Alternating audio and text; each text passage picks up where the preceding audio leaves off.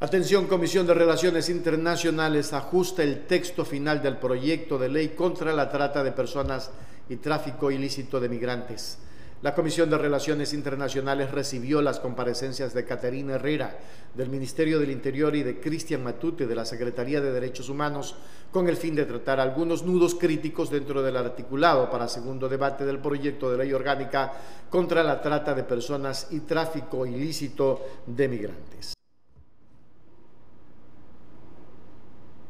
Para el análisis de las observaciones al proyecto, la Comisión llevó a cabo mesas técnicas de trabajo con instituciones y equipos de los legisladores, en donde se plantearon modificaciones sobre regularización migratoria, difusión de servicios de atención de víctimas de trata, eh, ente rector y elaboración de política pública de prevención.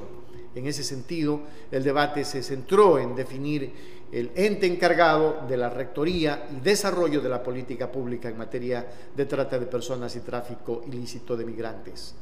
Herrera afirmó que al tratarse de delitos, la rectoría cabe caer, debe caer en las instituciones del Estado que están a cargo de la seguridad y el orden público.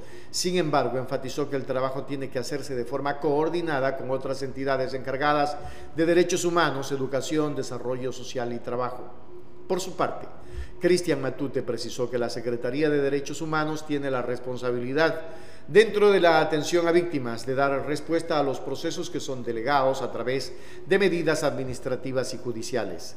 Durante la sesión, los legisladores Fernando Cedeño, Raiza Corral, Mónica Palacios y Esther Cuesta señalaron que de acuerdo con el enfoque de la ley, la Secretaría de Derechos Humanos debe de ser quien ejerza como rector o como ente rector. Por otro lado, los asambleístas Juan Fernando Flores, Jessica Castillo, Marjorie Chávez y Patricio Cervantes mencionaron que al tratarse de un delito, el ente rector debe de ser el Ministerio del Interior.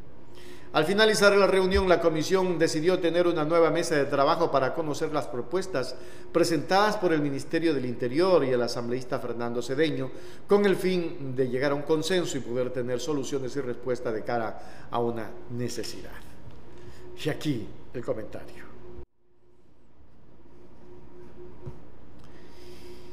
El Ministerio del Interior no puede ni con ellos mismos. Se le ha ido de las manos la seguridad del país yo creo que ahí necesitamos hacer una sabia reflexión. Si no se puede con una cosa, no se va a poder con otra. ¿Por qué no dejan que sea derechos humanos la que lidere, qué sé yo, iniciar una acción presupuestaria para que ellos cuenten con lo necesario y que sean independientes del Poder Ejecutivo? Y que sean independientes del Poder Legislativo y que sean independientes del Poder Judicial, que tengan autonomía para que casos como por ejemplo lo de María Belén Bernal, casos de femicidio, casos de asesinato, casos de, gente que está eh, eh, eh, en la indefensión puedan tener acceso.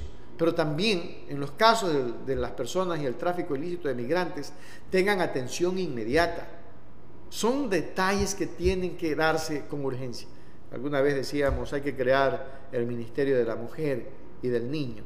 Un ministerio capaz de protegerlos a ellos, porque ahí hay muchos niños que se han quedado eh, eh, precisamente en, en, las fronteras. Terrible, ¿no? Veamos qué pasa en lo posterior.